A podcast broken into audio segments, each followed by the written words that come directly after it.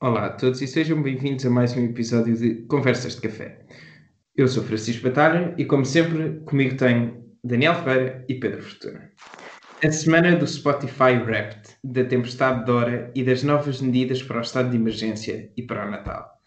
Foi uma semana bastante longa um, e queria só lançar aqui o primeiro tema, que é precisamente o Spotify Wrapped, que isto foi, de repente, começou dezembro e toda a gente saiu a informação do Spotify, toda a gente a partilhar. E eu, apesar de ter partilhado e ser curioso para ver aquilo que as pessoas andam a ouvir no Spotify, acho que tivemos pá, aí, três dias em que só só via, em, em que só se via nas histórias do Instagram o Spotify Wrapped. Daniel e Pedro, querem comentar aqui este, este assunto? Bom, se me permites começar com a questão do Spotify. Uh, por acaso eu, eu, nem sequer sabia o nome disso, só descobri agora por tu disseste, mas é muito interessante e eu gostava de ter visto assim estatísticas minhas, só que eu uso o Spotify do meu irmão, uh, que por acaso é, é, o senhor que nos trata das redes sociais. Agora, só, só aqui para abrir assim um parênteses. Uh, mas pronto, como eu uso o Spotify dele, acabam por aparecer sempre as músicas dele lá nas estatísticas e as minhas não. Portanto, infelizmente, uh, não tenho esse privilégio. Mas sim, por acaso, por acaso gostei muito de ver as pessoas a partilhar. Assim pude ficar com uma melhor opinião sobre algumas, a mesma sobre outras tantas, e piorei a minha opinião, claro, sobre algum, algumas pessoas. Uh, olha, eu por acaso tinha aqui um tema para falar. Nós estamos a gravar isto no domingo e ontem foi aquele trágico acidente em que morreu a, a senhora Sara Carreira. A senhora não, que ela tinha mais ou menos a nossa idade.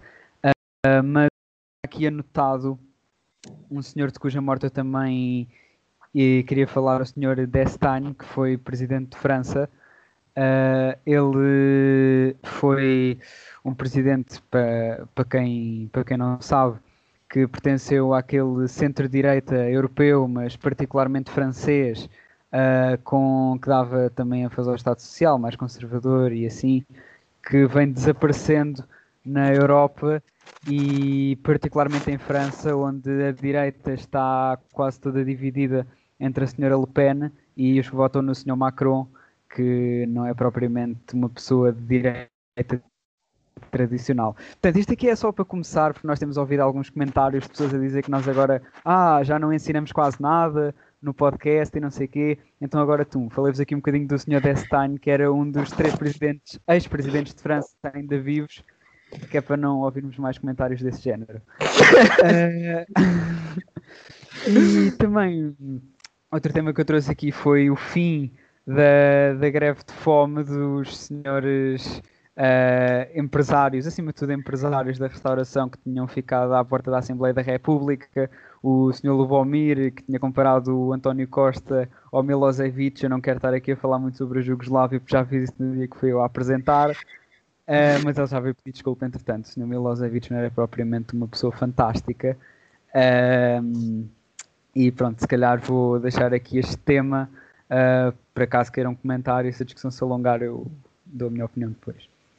Mas sobre, o, sobre os senhores empresários ou sobre o Milosevic? É, pá, ou sobre a Sara Carreira. É foram, tantos, foram tantos temas, é Sara Carreira, o senhor francês. É... o Francisco Batalha mandou uns, eu mandei outros tantos, ah. agora decides. Sobre, sobre o presidente francês, honestamente, não, não tenho muito mais a acrescentar, acho que disseste tudo. Um, agora as pessoas também estão contentes que já ensinaste qualquer coisa, Daniel. Pronto, portanto, já podemos prosseguir com, com conversas menos relevantes. Um, mas outra pessoa, morreu muita gente esta semana, mais uma vez. Uh, os nossos podcasts estão-se a tornar pequenos obituários. Uh, mas não morrem, não morre o podcast. Não mo ainda, ainda não morreu. E eu, para terminar, e portanto, um falou sobre a Sara Carreira, outro falou um, sobre um ex-presidente francês, e eu agora vou falar sobre assim, um, um filósofo ensaísta, só para também ser eh, relevante, não é? Porque também morreu Eduardo Lourenço esta é, terça-feira, sei que já foi quase há uma semana, e portanto, pronto. O attention span das pessoas que nasceram uh, depois de 1970 é tipo zero. Um, mas a verdade é que o senhor morreu e também foi uma das pessoas mais importantes um, e que nunca esteve particularmente associada à política, uh, apesar de ter tido uma influência enorme uh, na forma de pensar um, de, de, muita gente em Portugal e, e, teve sem dúvida uma, uma influência enorme na nossa cultura e na nossa forma de nos ver uh, mais do que outra coisa a nós próprios. Uh, mas agora que acabaram os obituários, vamos para coisas mais engraçadas que foi o facto de, primeiro, o Sr. Lubomir, ou por desconhecimento, não é? Geral, ou por uh, já estar assim um bocadinho fraquinho, também já estava há quase seis dias sem comer, não reconheceu o Chicão. Disse, ai tal, não sei o que é que o senhor é, não sei de que partido é que é. Ah, e... Não, não, não conheceu. Ah, diz Epá, Achei, achei primeiro achei um bocadinho chato, não é? Assim, também humilhar um rapaz daquela idade, quer dizer, o homem de pá, não sei. Achei um bocadinho chato. E humilhar assim o Chicão. Mas mais grave do que ele ter sido é, é o facto de o Chicão se ter deixado humilhar. Saiu agora também outra sondagem que diz que o CDS terá cerca de 1% dos votos nas próximas eleições uh, legislativas, ou, ou, se fizesse eleições legislativas agora teria cerca de 1% dos votos, que é metade da iniciativa liberal. Um, quer dizer, na verdade, menos de metade da iniciativa que liberal. Que é, não é? E, e depois, e ver um líder de um partido a ter, no fundo, quase, quase embaraçado por ser, um, não é, líder. Pá, achei, achei que foi o momento alto da semana, pelo menos para mim. Isso demonstra, na minha opinião, um, o, o, fraco papel que o Chicão tem andado a, a desempenhar no, enquanto líder do CDS. Eh, mas também eu percebo que o facto de não estar na Assembleia não seja uma coisa fácil, mas é, tem sido, o CDS tem vindo, na minha opinião, a ir de mal a pior.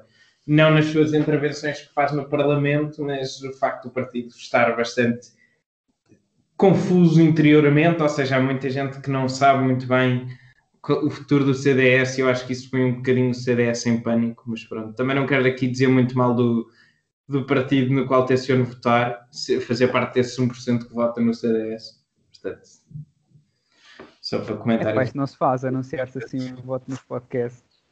Opa, isto. As quem sabe, pode ser uma pessoa.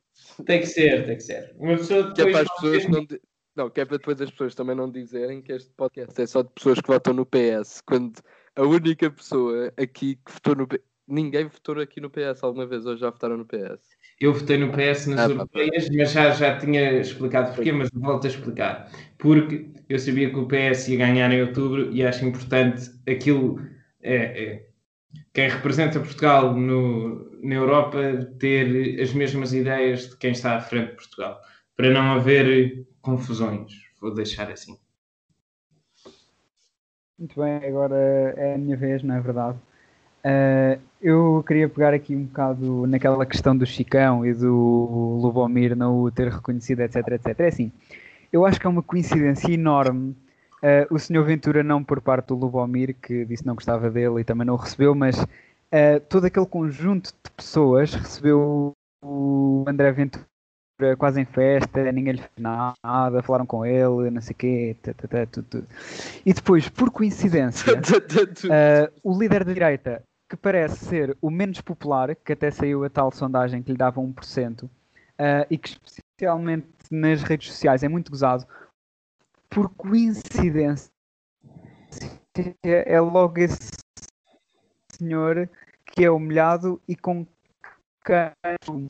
a, pão e água, ou como é que ele se chama, uh, que, pronto, foi precisamente esse, esse líder que foi humilhado e com quem uh, recusaram falar. E depois também toda aquela que falar com os políticos e depois quando os políticos queriam falar com eles diziam que não, mas depois foram falar com o Fernando Medina e então já, já está tudo bem e vamos sim senhor acabar com a greve de fome. Uh, acho que foi assim, foi tudo, foi tudo um bocado estranho. O que também foi estranho aqui, uh, note que é o movimento Tapão e Água podia ter pegado no congresso do PCP para dizer assim, vem a nossa vida uh, com normas de segurança, etc, etc. Mas o que é que eles foram fazer? Eles foram dizer, não, não, até os comunas foram para o Congresso e nós aqui que não podemos abrir restaurantes. Uh, portanto, também, também é algo que me parece um pouco estranho uh, da parte deles. Outra coisa que, que, nós... Ofendeu? Estou-te a perguntar se te ofendeu. Uh, a mim particularmente não ofendeu, mas eu acho que eles, sei lá, podiam ter pegado nesse e noutros eventos que se realizaram, por exemplo, concertos e etc., para dizer que podiam fazer a mesma coisa nos restaurantes, mas resolveram atacar uh, os eventos que, que, que ocorreram. Uh, outra coisa de que ainda não falámos foi o senhor eurodeputado, um, penso que era húngaro, húngaro? Sim, era. Era húngaro. O senhor quer, era... quer, quer dizer, isto não é um farrabadó este podcast, Daniel já vai aqui falar de coisas ainda por cima, pronto. Pronto. Diga lá, é, então. Que, a partir de agora, aparentemente, já pode dizer que não é contra os homossexuais, porque até tem 24 amigos que são. Uh... Quer dizer, podem Mas... ser mais do que amigos. É? Pronto, exato, exato. Uh, alguém que, digamos, foi uma figura-chave naquilo que foi a Constituição húngara, que foi, foi feita única e exclusivamente pelas pessoas do seu partido, do Fidesz, uh, que é um partido que no governo é conhecido por, uh, por exemplo, seguir minorias e estar a acabar com a eleitoral, que faz com que eles, com 49% dos votos, tenham dois terços dos deputados, uh, entre outras coisas assim simpáticas. E portanto acho que valia a pena salientar uh, pronto, isto que aconteceu com o senhor eurodeputado, porque é algo relativamente comum, quer dizer, há uns anos também houve um deputado da AFD, que é o partido da extrema-direita alemã, que se converteu ao islamismo, uh, pronto, e há muitas outras questões. Acho, acho que é um assunto interessante, não é? Para não, não sei se é assim tão comum eurodeputados participarem em orgias gays em Bruxelas, mas tu saberás melhor do que ninguém, Daniel. Tu estiveste lá perto, não foi? Agora nestes últimos meses, o que é que diz? Isso dito dessa maneira, parecia que o próprio Daniel estava envolvido em, em orgias gays em Bruxelas. Ah, não faço não, mais pequena ideia, ele que, ele que nos elucide sobre essa matéria. Eu sou monogâmico, então. ótimo, ótimo. Uh, não, mas, mas também achei um bocadinho mal por causa também dos Covid, não é? Tipo, independentemente de ser hipocrisia, um, pá, acho que em situações de pandemia também é um bocadinho chato estar assim em contacto com tanta gente, não é? Durante tanto tempo. E devido que aquelas pessoas tenham feito todos os testes para garantir um, que estavam todos uh, Covid-free. Portanto, também achei um bocadinho falta de preocupação com a saúde pública. Mas acho que nenhum testou positivo, foi não? Pelo menos. Ah, não sei, também não sei se. Um, mas foi por causa do Covid que, que apareceram lá, não é? Um, porque acho que em princípio, quer dizer, o facto de ser uma orgia gay não, é, não há problema nenhum em, na Bélgica, ao contrário de na Hungria, não é? Portanto, acho, não, acho que terá sido por causa do Covid. Mas Francisco Natália, fala sobre a sua. Ah, não quero falar sobre isso. Eu, eu agora estava. Vou desviar aqui um bocadinho o tema da, da orgia gay, porque eu acho que isso, pronto, a verdade aconteceu, já, já falámos e já passou. Um, queria então aqui introduzir o tema do, dos, das medidas para o estado de emergência para o Natal. Então, deixem-me só buscar aqui a minha cábulazinha. Oi. Porque eu quero. Eu quero só... uma cábula com a opinião. Não, com os factos, com os factos. Ah, ótimo. Então, factos que eu, que eu acho importante reforçar aqui para, para os nossos ouvintes é que na altura do Natal é permitida a circulação entre os conselhos. Um, a circulação na via pública nas noites de 23 e 24 é permitida apenas para quem se encontra em trânsito. Um, nos, dias de, nos dias 24 e 25 é permitida até às 2 horas do dia seguinte e no dia 26 é permitida até às 11 da noite. Isto é o que eu acho mais importante de, de partilhar aqui. E em relação à altura do ano novo, a circulação entre os conselhos é proibida entre a meia-noite do dia 31 e as 5 horas do dia 4 de janeiro. A noite de passagem de ano é permitida a circulação na via pública até às 2, até às 2 da manhã é proibida um, a existência de festas públicas ou abertas ao público e no dia 1 de janeiro é permitida dentro do próprio Conselho até às 23 horas do, desse mesmo dia. Pronto, queria só partilhar aqui isto com vocês, porque eu acho que é importante partilhar com vocês e com os nossos ouvintes, para quem ainda não sabia ou ainda não tinha a certeza destas novas medidas, era só deixar aqui esta nota. Daniel, queres começar? Ou... Bem, eu posso começar por comentar assim. Uh, primeiro, acho que isto de se estar a pensar em flexibilizar no Natal e na passagem de ano e tal, isto faz um bocado lembrar também o que o Sr. Nicolás Maduro fez na Venezuela. Também fez ali uma ou duas semanas que disse que não havia Covid durante esse período. Uh, e acho que teve muito bem também o Sr. António Costa em dizer que não vai haver Covid na altura do Natal e da passagem de ano, porque eu acho que também o vírus precisa de férias. Uh, outra coisa que eu tenho visto, e tenho ouvido muita gente a comentar é: Ah, mas agora então no Natal o pessoal pode se reunir e no resto do tempo não. Mas nós somos um Estado laico, eu já, já ouvi este argumento. E quer dizer, eu nem sequer quero entrar em, na parte das tradições, porque pronto, ah, somos um Estado laico e etc. Mas quer dizer, nós não podemos entrar bem por essa lógica, senão qualquer dia uh, metem o pessoal a trabalhar na Páscoa e no dia de Natal e depois vêm chorar outra vez a dizer que o Estado é mau porque o Estado tirou os feriados Uh, e portanto acho que não vale a pena entrar por aí pela questão do Estado laico. Mas em relação às medidas, uh, acho que está bem. Acho que está bem. Eu também quero estar com os meus avós, não é? E portanto isto de, de, poder passar o Natal com eles é giro e de poder estar com pessoas na passagem de ano que não sejam do meu agregado familiar também, desde que haja os cuidados e aquelas coisas. Uh, não sei se falaste disso há bocado quando falaste dos factos da quantidade de pessoas que podem estar juntas. Não, não falei, mas posso, posso dizer aqui só é, força, força. Ok, Pronto. Um, as regras gerais para, para estas medidas é que são proibidos os ajuntamentos na via pública com mais de seis pessoas um, e é preciso evitar muita gente, muito, estar muito tempo sem máscara e espaços fechados, pequenos e pouco arejados. São as recomendações.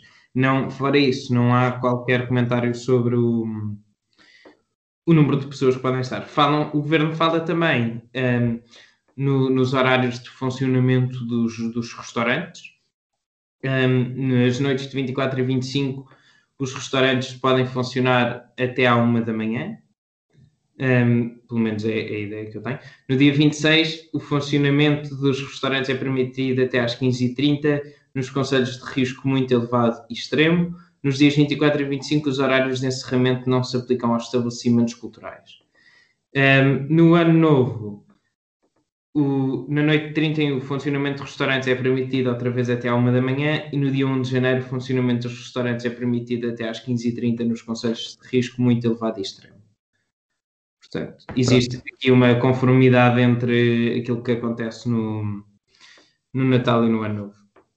Muito obrigado. Lá está. Só para, é, Sim, desculpa, desculpa, continua. Era só uma frasinha, era só para dizer que acho bem continuar a haver certas restrições e não se ter dito só que o Covid não existia durante uma semana. era só isso. Era isso. Pronto, ok, pronto. Um, não, portanto, só para confirmar, se, se vocês também têm a mesma interpretação que eu, é que, portanto, nós no ano novo, desde que estejamos em casa, não é? Podemos fazer uma festa tipo com 50 pessoas. Tipo, certo. Não é recomendado, não é? Também era o que mais faltava, mas podemos. Sim, Portanto, nada, nada te impede. São pessoas. Eh, pronto, mas és é? contra, olha que assim eu já não te convido.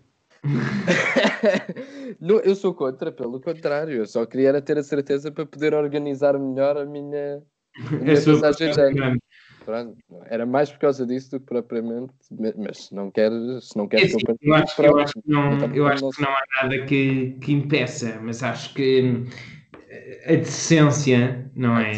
E, e, o é uma coisa que tem faltado. A decência, e daí também não sei, mas pronto, a decência, a decência e a consciência é, são importantes, portanto, acho que apesar de em teoria poderes fazer uma festa em, em propriedade privada com 50 pessoas, um, acho, acho que não é aconselhável.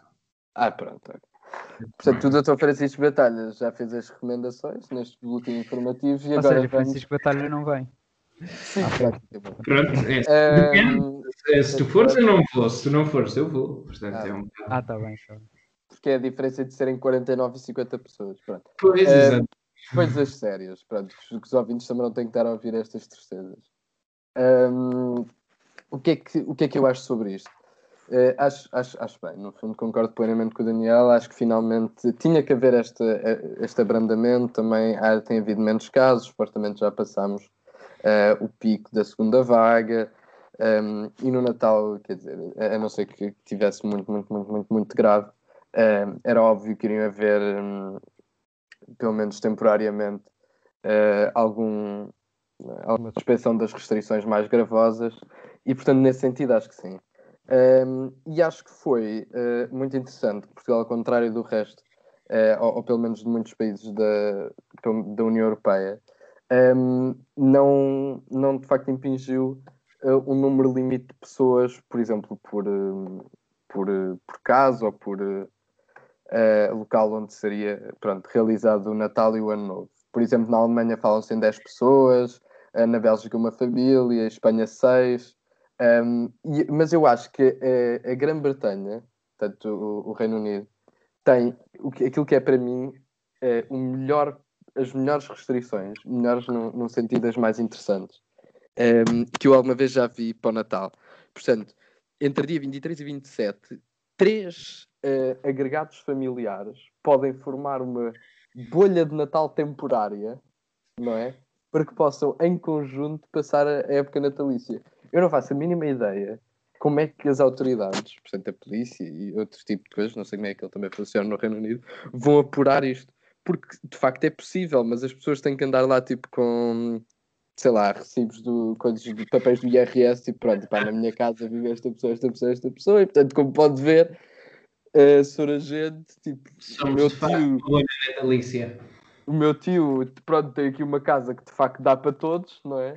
E portanto tivemos que ir todos para lá. Mas não se preocupe, estão aqui todas as provas sobre os nossos agregados familiares. Achei brilhante. Uh, mas sim, também não há restrições ao, ao movimento, o que faz sentido no Natal. Muitas pessoas um, passam o Natal uh, com, com as suas famílias e muitas vezes não residem grande parte do ano no mesmo sítio onde residem as suas famílias, portanto, e mesmo especialmente também e nenhum de vocês também falou disso, mas eu acho que especialmente para os estudantes também é muito importante. Há muitos estudantes que estudam, especialmente universitários, que estudam fora uh, e, e, longe de, das, suas, das suas famílias, e eu acho que é particularmente importante uh, que seja possível que passem o Natal em casa, um, ehm, porque certamente não tem sido também fácil ao fim de um semestre inteiro um, ehm, longe da sua família, acho que também é um bocadinho uh, o mínimo, tendo em conta a situação atual eu acho que aquilo que tu estás a dizer é de facto importante para, para os estudantes, mas acho que há aqui um outro fator que é ainda mais importante, que é o facto de, primeiro, o facto de permitir esta circulação uh, é bom não só para as famílias, mas também para os idosos, porque foi um ano muito pesado, um ano em que muitos deles se sentiram ainda mais sozinhos, e o facto de permitir haver esta circulação, este género de coisas. Um, ehm, tem em consideração, pronto, todos aqueles que moram longe da sua, vou dizer, terra natal um, e que agora têm uma hipótese de voltar. Acho que também uh, esta perspectiva de, de podermos estar juntos no Natal e de, um bocadinho mais proximidade familiar uh, tem também aqui um, um certo fator de, uh, de começar o motor da economia outra vez, porque esta altura do, do Natal é uma altura em, em, que há muitas compras, há muitas trocas, há muitas coisas a acontecer e é muito importante para a economia e para muitos negócios que isto aconteça. Portanto, acho que o facto de, de pensarmos, ah, de facto, vai haver uma família que são, são 30 que vão estar todos juntos, 30 sendo claramente um exagero, quando eu digo uma família, são vários agregados familiares, um, ehm, que vão estar juntos, é ótimo para a economia porque significa que vai haver muito dinheiro a ser gasto e não se fosse só, por exemplo, os é, o, as cinco pessoas que moram na mesma casa. Pronto, acho que isso também é um, um fator importante. Sim, eu se não, se não tiverem mais nada nenhum de vocês a dizer sobre, sobre este assunto, eu também queria passar para outro que tem basicamente a ver com isto. Espera aí, deixa-me só, deixa só Ah, tu faz favor, se doutor, por favor. Oh, por amor de Deus. Olha, além daquilo que tu disseste do Reino Unido, a Bélgica, não sei se chegaste a ver isso, além daquilo de só poder haver um agregado familiar, eles têm uma regra que é só pode ir uma pessoa ao mesmo tempo à casa de banho.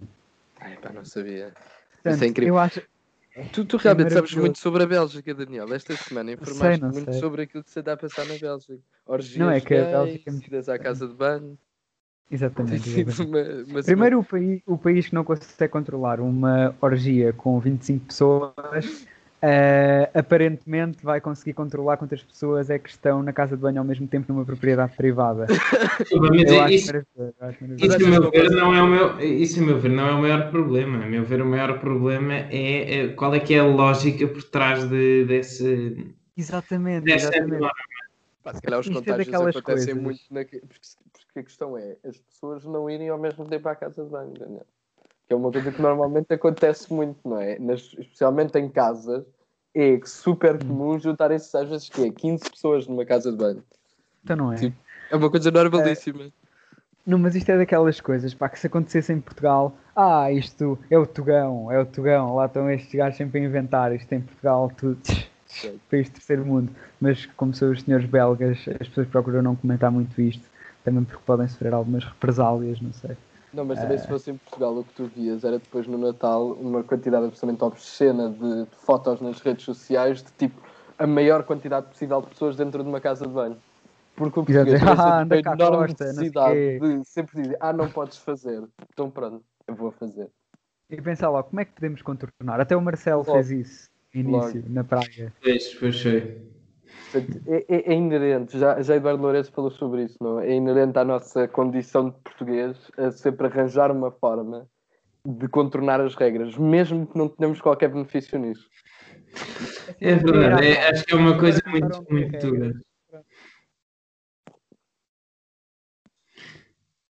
Pedro, Um, mas pronto, então- o que, que, que, é que eu ia, eu ia. hum, Ah, sobre as vacinas. Era sobre isso que eu queria falar. E sobre o plano de vacinação, hum, que, que eu acho que já saiu, portanto, assim, basicamente o esboço, mas ainda não saiu a versão final. Hum, eu, eu acho que sobre a questão das prioridades não há muito, não há muito para referir. Nenhum, nenhum plano é perfeito em termos de prioridades, são escolhas que têm que ser feitas. Hum, quer dizer, não, também não concordo com a ideia de um plano é um plano, quer dizer, também acho que os critérios têm que ser minimamente legítimos, uh, mas neste caso parece-me que fazem o mínimo de sentido. Um, portanto, também não vou, não vou entrar muito por aí. Um, o que me parece um bocadinho mais. um, e, e também, também, também quero outra coisa, congratular o, o governo sobre a questão de que, em princípio, seria óbvia de ser. portanto, a vacina ser gratuita e, e de ser opcional. O que também são coisas bastante importantes. Contudo, nós não vamos poder escolher qual é a vacina que, hum, que vamos tomar. Portanto, é tudo uma questão de sorte, presumo. Mal, parece os liberais, agora com a coisa da liberdade de escolha e da vacina e não sei o quê. Eu, eu, eu realmente eu sei que pronto, os seus exemplos não é, ideológicos não são muito dados a liberdades de escolha, mas é uma coisa importante. Não sei se sabe. Olha, o Pedro aqui a atacar o Daniel. Eu- não que eu tenha nada contra o comentário que tu fizeste. porque- Então, mas as vacinas, as vacinas para serem lançadas não precisam de passar numa série de testes, etc, etc. Mas Pedro eu não Fortuna não confia nesses testes. Não, não, olha, por acaso também queria falar sobre isso. Fortuna desconfia das instituições democráticas. Pedro Fortuna, no fundo, assemelha-se a Donald Trump e a Vitória Não, é isto que eu tenho tirado aqui, aquela coisa. E, e o Acordo de Paris, concorda ou também acha que são fake news? A questão é que, independentemente das vacinas funcionarem ou não, como o Dr. Daniel deve saber, certamente, porque é um homem muito informado, é que elas não têm a mesma eficácia e muito menos os mesmos efeitos secundários. Portanto, uma vacina, apesar de ser, hum, portanto, não ter problema nenhum de não apresentar efeitos secundários graves, não é? Porque isso, em princípio, eu presumo que a União Europeia irá garantir que não acontece um, podem ter eh, mais efeitos secundários eh, negativos e podem não ter a mesma eficácia. Por exemplo, há vacinas que têm uma eficácia de 94%, 95%, mas, por exemplo, eu penso que é da AstraZeneca que só tem uma eficácia de 70%. Portanto, porquê é que não de tomar a vacina que é mais eficaz? Um, e depois, essa mesma vacina, que apesar de ser, que ainda por cima, para além de ser menos eficaz, um, também é a única que pode dar, que tem como efeitos secundários potenciais febre. Uh, e que as outras não têm. Portanto, eu, eu, portanto, tanto posso ter imensa sorte e apanhar a da Pfizer, que em princípio é melhor, uh, ou, ou azar e apanhar a da AstraZeneca, que é tipo da feira. Deixa-me intervir aqui, posso? E eu acho que as pessoas deviam poder escolher. Deixem-me intervir aqui só neste assunto de, dos efeitos das medidas, uh, na questão dos efeitos secundários e nesta questão de porque é que não. Uh, Mas não saias das vacinas, eu fico a malhar. Não, não, não, não vou sair das vacinas, não te preocupes. Quer malhar em quem? Em si, em si. Ah, pronto. Pronto, eu não, sem sair aqui deste tema, eu acho que a, a principal razão pela qual este, as vacinas são. Existem várias vacinas a ser compradas pela União Europeia um, e não se compra tudo a, a, mais eficaz, que seria, por exemplo, a da Pfizer ou, ou da Moderna, que também tem 95% de eficácia. Um, eu acho que isso não se faz única e exclusivamente por uma questão de gestão de recursos, ou seja, seria completamente impensável uh, em, em, termos de produção a Pfizer estar a, estar a produzir vacinas para todos os cidadãos da União Europeia. Eu acho que a razão pela qual se está a comprar em vários sítios é, o, é, é precisamente esta de não sobrecarregares também o, a produção. Percebo, percebo aquilo que tu estás a dizer, de as pessoas deviam poder escolher, mas eu acho que isso depois também acaba por, por, por criar um certo risco que é se não és, os, se não és dos primeiros a escolher, acabas por perder uma boa a, a melhor vacina. Portanto, se for só ao calhas, acho que assim toda a gente tem a mesma hipótese. É tipo jogar no Euro Milhões. Tu, pode sair uma boa vacina, pode ser uma má vacina, às vezes acontece. Quer dizer, quer dizer, em princípio, mais vacinas não existem, não é? Mas, mas sim, pelo menos umas mais eficazes que outras. Um... Bem, mas posso Sim, sim, por favor. Estou aqui também. para dar o corpo às balas. Uh, que em relação à, à liberdade de escolha das vacinas, uh, eu acho que é impossível combinar a, a, a liberdade de escolha e uh, pronto, combinar é, essas duas. Porquê? Porque existe, não existe uma, nem existem duas, nem existem três vacinas, existem mais. E quer dizer, nós para oferecermos a toda a gente liberdade de escolha de uma vacina gratuita, quer dizer, nós íamos precisar de encomendar quantidades exorbitantes de cada vacina e muito provavelmente iam sobrar bastante. Só devia ter liberdade de escolha entre as vacinas todas que existem. E quer dizer, eu acho que a grande prioridade é conseguir distribuir uma vacina, seja ela qual for, desde que passe nos testes e naquelas coisas todas, à generalidade da população. Agora, não sei, acho que não, acho que não devia ser uma prioridade, não é? E acho que é um bocadinho complicado e que se iam gastar rios de dinheiro desnecessariamente só para a pessoa poder escolher uma entre, entre várias vacinas. Desculpe lá, desculpe lá esta intervenção. Sei que é uma opinião polémica, mas... É uma Deixa-me só fazer uma observação. Eu não sei não, se uma questão de poupança, é uma questão que ias gastar o quádruplo do dinheiro, ou o quíntuplo, dependendo da quantidade de vacinas. Francisco Batalha, Eu não sei se eu sou o único que está a ouvir o Daniel com cortes, mas se por acaso em casa um, ou onde estiverem a ouvir também, se estiverem a ouvir o Daniel com cortes, nós estamos a fazer isto pelo, pelo Skype e a internet do Daniel está com alguns problemas. Portanto, é pedimos desculpa pelo, pelo incómodo a todos e agradecemos o facto de estarem a ouvir. Força, Pedro. Um, não era isso, portanto, eu acho que. Não, eu percebo a questão, não é? Que, que é poupança e não. E como é óbvio que seria, um, seria impossível, até porque nós não sabemos exatamente quando as vacinas foram encomendadas, e há muito mais vacinas neste momento encomendadas do que aquilo que, um, que é a população portuguesa, independentemente ou não de, haver, de serem necessárias duas doses. o problema é que nós também não sabemos quando é que elas vão chegar. Portanto, nós teremos umas a chegar antes, outras a chegar depois.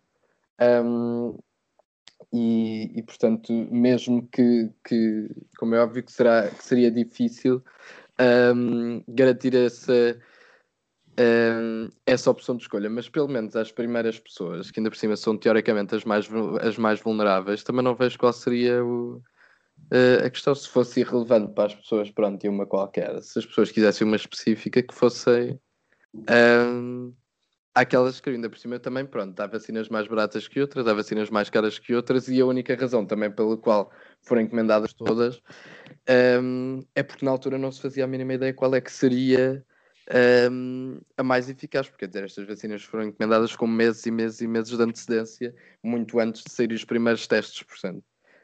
Um, na altura sequer nem se fazia a mínima ideia qual é que seria ou não uh, a mais eficaz. Mas um, talvez passando aqui para um último tema, para também não amassarmos as pessoas até, até mais não.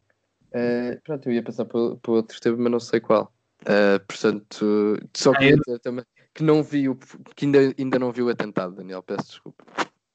Mas que vou ainda ver. bem. Já acabou esse último episódio. Mas que para a próxima semana, talvez, se tiver tempo, vejo.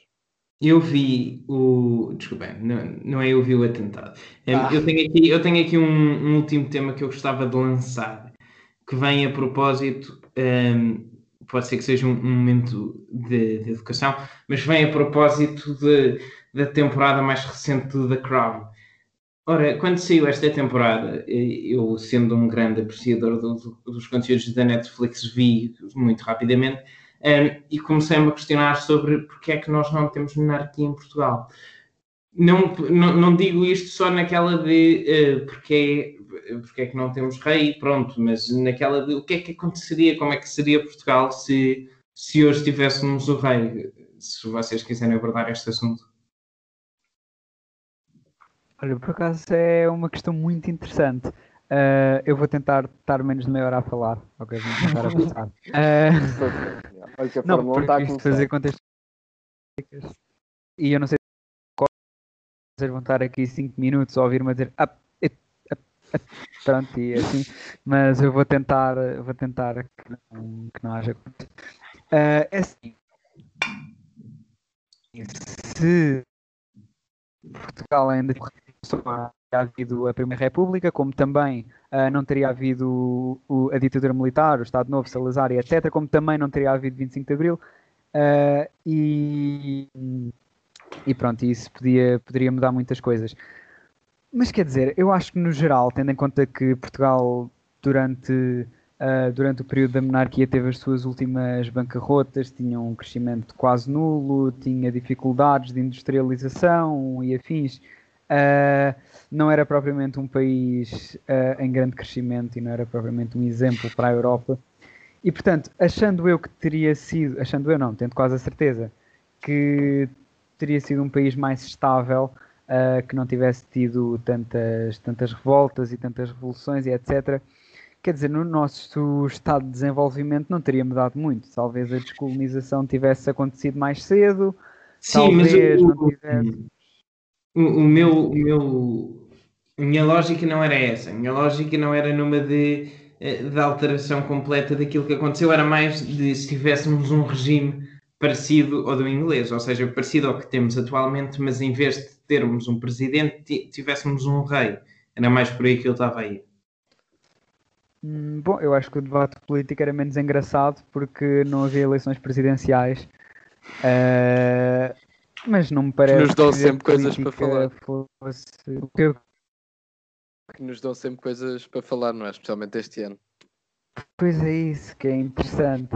Uh, não, mas ia haver menos eleições e se fosse algo como existe em Inglaterra ou como existe no norte da Europa, onde o rei tem menos poderes do que o nosso presidente atualmente, que também não os costuma, não os costuma exercer muitas vezes, uh, acho que não, não ia mudar substancialmente grande coisa na política portuguesa. Olha, já eu, um, por acaso, discordo. E acho que este programa tem sido muito ditado por nós discordarmos, Daniel Ferreira. O que é que se passa? Se calhar não votamos os dois no PS. No título do programa. Se calhar não, não votamos os dois no PS. Não, mas uh... olha que no PS as pessoas também discutem. Ah, pois. E muito. Também muito. são muitos, não é? Pronto. Não, mas eu também quero ser relativamente sucinto e hum, e, e despachar também um bocadinho isto. O que eu acho é que, uh, primeiro, seria quase impensável dar a um uh, rei os poderes que são dados atualmente a um Presidente da República. Isso não acontece em basicamente uh, sítio nenhum do mundo e, e, portanto, também devido que acontecesse em Portugal, por exemplo. Então, no Reino no Unido, mundo, a rainha. No mundo ainda acontece. Mas, lá, por exemplo, na Tailândia, o, ah, e dizer, no Médio Oriente também tens umas okay, quantas, em África. Eu ia falar no mundo democrático, não é? Pronto, não... Eu ia falar no mundo que interessa, não é? Pronto. Um, estava a falar em regimes democráticos, portanto, mantendo esta ideia, tal como o, o, o Batalha disse, de não mudarmos particularmente a história e, portanto, continuarmos num regime não é, constitucional, democrático, esse tipo Mas de coisa. também tens regimes não democráticos que não têm reis. Pá, sim, com certeza, não é? Pronto. O senhor então conhece-os muito, não é? Pronto. Uh, especialmente historicamente. Uh, mas pronto, passando à questão dos reis em si. Portanto, independentemente se tivessem mais poder, por exemplo, em Espanha, ou se tivessem menos poder, uh, como por exemplo a Inglaterra, em que basicamente a rainha tem zero poder, é uma mera figura.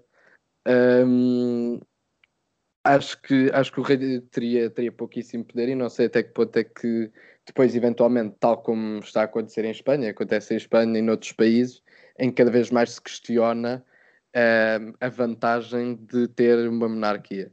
Uh, tendo em conta que estás basicamente a sustentar uma família uh, que muitas vezes, pela, por, por questões de manter um Estado democrático, fazem muito pouco ou nada.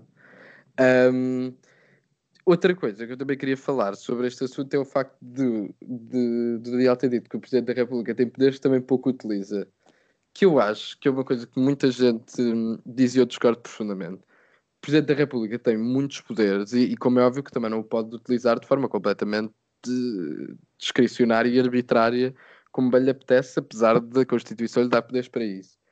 Mas, por exemplo, ainda hoje, um, ainda hoje ou ontem, Marcelo de Souza votou uma lei da Assembleia da República e, na minha opinião, e bem, uh, relativamente à contratação pública, especificamente na questão dos fundos europeus que vêm aí, da tal bazuca europeia, etc., uh, eh, em que eu também concordo com o Sr. Presidente, em que se estava a dar um bocadinho de liberdades a mais ao Estado uh, para poder, de forma um bocadinho discricionária, um, atribuir um, contratos a empresas um bocadinho à vontade do freguês. Uh, e, portanto, temos aqui um exemplo perfeito de uma lei que foi aprovada no Parlamento com votos unicamente de, a favor do PS e, portanto, que agora terá que voltar à Assembleia da República e, para passar, ter que ser aprovada com votos favoráveis de dois terços uh, da Assembleia, o que me parece que manifestamente não irá acontecer. Uh, Mas quer dizer, portanto... calma, eu, eu não disse que não, não acontecia o Presidente exercer os seus poderes, mas quer dizer, se nós formos vendo uh, de Ramalhianes a Mário Soares, a Jorge Sampaio, a Cavaco Silva, Marcelo Rebelo de Sousa, tem-se vindo, a tendência tem vindo a ser os presidentes exercerem cada vez menos vezes o seu poder. Sim, mas eu também acho que mais uma vez tem a ver com se considerar que é no Parlamento que, que reside não é a legitimidade democrática, não é? Se, se o Parlamento vota especialmente uh, com, com, muitos votos favoráveis, com, com, com um grande apoio do Parlamento no seu geral, seja, com muitos deputados a votar favoravelmente, também acho que mesmo do ponto de vista de credibilidade política da República é um bocado sei lá, também não, não sei se o Presidente da República se sentiria muito à vontade de contrariar aquilo que é, no fundo, a forma mais próxima de apurar aquilo que é a vontade dos portugueses, que é o Parlamento. Uh, portanto, quer Mas dizer, acho. muitas vezes no passado. Mas as pessoas agora estão um bocadinho mais decentes. E acho que hum, também não. Também acho que os presidentes da República se têm sentido menos à vontade de comprar guerras, uh, especialmente com os governos. Especialmente também porque nos últimos tempos temos andado em situações em que tem que haver uma. Quer dizer, a, relação entre o, governo e o. especialmente o governo e o presidente da República uh, nem sempre tem sido muito boa. Por exemplo, Marcelo Rebelo de Souza e António Costa, sim senhor, mas um, ehm, quando foi o início de António Costa com Cavaco Silva, Cavaco Silva pôs muitos entraves e aí, por exemplo, eh, mostrou todo o seu poder e, e, e aproveitou-se todo o poder que a Constituição lhe dá para fazer basicamente aquilo que quis e de obrigar a que fossem assinados acordos e etc. Um, ehm, para que António Costa pudesse formar governo. Portanto, olha, um exemplo perfeito de um Presidente da República a usar todo o seu poder. Coisa que um rei não poderia já agora. Quer dizer, espero eu que caso existisse um rei de Portugal que não tivesse poderes desse, dessa natureza. Uh, mas pronto, se, se Francisco Batalha já agora não sabemos a sua opinião. Não, é assim, eu acho que eu acho que não há nenhum português que só processe profundamente a existência de uma monarquia em Portugal. Olha, eu, eu, ah, olha que há, olha que há. Olha, já tenho aqui eu. profundamente. Isso era a pior coisa, quer dizer, mais, era o que mais faltava. Não, não, oponho. Olha, já temos aqui dois. Pronto, está bem. Então peço desculpa por ter dito isto não, desta não, maneira. Um, peço, peço, já, fica, peço já aqui desculpa. Mas pronto, é assim. Eu trouxe este tema a propósito da Crown, mas também porque eu pessoalmente não, não, não, me, faria muita, não me faria muita confusão, não é? De se de facto. Uh, Portugal fosse uma, fosse uma monarquia. Eu acho que se se mantivessem as, eh, as coisas minimamente parecidas àquilo que temos atualmente, não é? Apenas com o rei a substituir o, presidente, acho que seria uma coisa perfeitamente legítima. Mas pronto, isto é apenas a minha opinião. Não, mas eu agora também quero, peço desculpa, eu sei que, eu sei que este programa vai ficar grande, mas acho que estamos mesmo a tocar num assunto interessante. E hum, Nesse caso, por exemplo, o rei, se tivesse os mesmos poderes de um presidente da República, primeiro quem seria o rei, não é? A princípio seria Dom Duarte Pio, ou, ou fazia-se umas eleições. Não, seria Dom Duarte Pio. Pronto, então tu vais dar a uma pessoa, pura e simplesmente baseada no facto dela ser descendente direto de outra, poderes enormes, por esse simples facto, quer dizer, a pessoa que raio de capacidades é que a pessoa tem porque toda a questão de uma eleição é nós podermos perceber e nós podermos decidir, tipo, ok, Marcelo Rebelo de Souza tem um conjunto de características que eu acho que são as mais uh, apropriadas para desempenhar este cargo e, portanto, vou confiar nele um conjunto de poderes que em Portugal até são bastante grandes um, ehm, e eu vou confiar que ele os irá exercer da melhor maneira. Um rei, quer dizer, eu não tenho nada a dizer sobre se o senhor é rei ou. Quer dizer, e como é que eu sei que ele é capaz? Não sei, tenho que confiar cegamente que os géneros são os melhores. É assim, já houve monarquias eletivas, não é? Por exemplo, Pronto, na Noruega, eu sei que fosse Polónia. Isso. E também não sei qual seria a vantagem de ter pessoas durante tanto tempo. Não percebo mesmo. Gostava de ver que me disseste, na tua opinião, qual seria a vantagem de termos um rei em Portugal? Eu acho que, imagina, não, não, não é muito uma questão de, de vantagem. Eu acho que a, a, maior vantagem, a meu ver, é mesmo uma de, pá, primeiro as coisas não tens eleições eh, de 4 em 4 anos para trocar o presidente, que eu não estou a dizer que eu sou contra a existência de um presidente em Portugal ou contra a existência de eleições de todo, mas eu acho que era, era menos uma coisa que, que tinha que acontecer. Ah, mas portanto, no fundo, o teu argumento é que ah, eleições são uma coisa chata, dá trabalho e, portanto, quanto menos melhor. Pá, não, não, é, não é por aí que eu, que eu estou a ir, é mais naquela de. É assim, eu, eu pessoalmente eu não me importava também curiosidade de viver numa, numa monarquia, acima de tudo isso. É, é mais uma questão de estética também. Não, não, não é toda uma questão de estética, é uma questão de, de, curiosidade de facto de como é que é o viver numa monarquia, de ter, ter o país. Experimentar, como que experimentam sapatos. olha, olha que analogia, exatamente, era para experimentar, como quem experimenta só... sapatos. Pronto, então pode sempre viver para a Inglaterra ou para a Espanha aqui ao lado e pode experimentar. Pá, eu até ia viver para a Espanha, mas eu não me entendo bem com os espanhóis. Agora ir para a Inglaterra, se me oferecer trabalho lá, vou feliz e Vai, depois aí experienciar à vontade de ter uma, uma senhora de 90 e tal anos, não é? Tipo, com um dedicado a ela. Isso, exato. É sempre... Não, mas é assim, eu, eu, só eu trouxe este tema não porque eu acho que devíamos implementar a monarquia em Portugal, mas acima de tudo porque acho interessante falar, achei interessante falarmos sobre isto. Não é? Sim, sim, sim, sim, sim. E eu também, achei que realmente se levantou aqui uma questão que eu acho que nunca na vida nos teria ocorrido levantar. E, e, e desconhecia profundamente este ódio de Pedro Fortuna à existência de uma monarquia em Portugal. Não só a existência de uma monarquia em Portugal, mas no mundo. Eu acho que tudo o que seja. Acho que felizmente a humanidade percebeu a tempo, um, percebeu a certa altura que esta coisa de uh, termos pessoas que, por obra e graça do Espírito Santo, e literalmente era por essa razão que lá estavam, por obra e graça do Espírito Santo, uh, terem poder e terem cargos e, consequentemente, terem que ser sustentadas, é uma ideia absolutamente absurda. E para além de eu não ver qualquer tipo de vantagem. Uh, e, como podemos ver, no Reino Unido eu também não percebo quais são as vantagens. Bom, Mas, por favor, Daniel Ferreira. Sim, eu queria só aqui abrir um parênteses. Primeiro, nem todas as monarquias têm a origem absolutista que têm algumas das monarquias ocidentais europeias. Uh, nem todas são assim. e nem todas tiveram essa origem. E depois, uh, pronto, eu sou insuspeito de ser monárquico, como vocês sabem, certamente quem nos ouve também sabe. Um, mas normalmente os argumentos utilizados são o primeiro a despesa, porque, isto é um facto, a presidência da República Portuguesa uh, gasta mais dinheiro do que muitas casas reais por essa Europa fora. Uh, e o outro argumento utilizado é a isenção, que dizem não ser garantida num Presidente da República, mas que dizem ser uh, garantida num rei, que é uma coisa que eu, já, que eu já acho um bocado refrescada, mas normalmente usam como exemplo as monarquias do norte da Europa, onde os monarcas, pelo menos aparentemente, uh, são isentos. Porque, quer dizer, uh, há argumentos monárquicos além do era giro.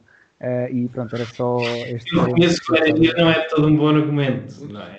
Eu, eu tenho perfeita noção disso. Mas, portanto, os, os argumentos são, uh, portanto, a potencial isenção, não é? Uh, que, que, nem sempre é conseguida nem num sistema presidencial, nem num sistema monárquico, como tu disseste também. Uh, e, portanto, custos. Portanto, se puder poupar uns trocos também. Pelo menos os dois que eu mais ouço. Bem, eu também ouço muito a questão de, da unidade e a questão da continuidade. Portanto, tu teres uma figura unificadora uh, por ser uma pessoa que, mais uma vez, também está associada à questão da isenção. Uh, por ser uma figura unificadora e imparcial uh, e isenta, um, um, representante de facto supremo e constante do Estado e etc. mas eu acho que isso pode fazer sentido, por exemplo, em países como, por exemplo, em Espanha. Um, apesar de manifestamente ah, grande parte Espanha. dos espanhóis não, não se reverem uh, no rei. Um, mas, quer dizer, mais uma vez, não percebo porque é que um Presidente da República não pode cumprir esse papel. Não, não vejo, eu pessoalmente não, sou completamente antimonárquico, acho que é uma coisa que não faz um, o mais pequeno sentido e acho que foi uma das.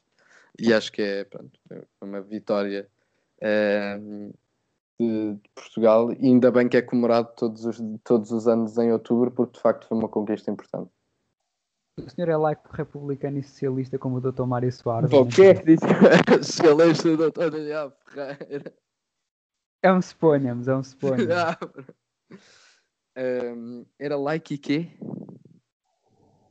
Laico, republicano e socialista. Socialista descobrimos que não era bem, mas as outras duas era certamente. As outras sou completamente, quer dizer, sou, acho que isso é a base. Acho que é a base de uma, de uma sociedade. Quer dizer, pelo menos é a base daquilo que eu quero para Portugal. Uh, mas pronto, se, se, mais ninguém quiser acrescentar nada, acho que, foi, acho que foi um programa interessante. Pronto, e acho que ao fim de quase uma hora de, de podcast, acho que com esta nota sobre a monarquia e este tema, e este tema final que se alongou tanto, acabamos mais um episódio de, de Conversas de Café. Obrigado e até para a semana.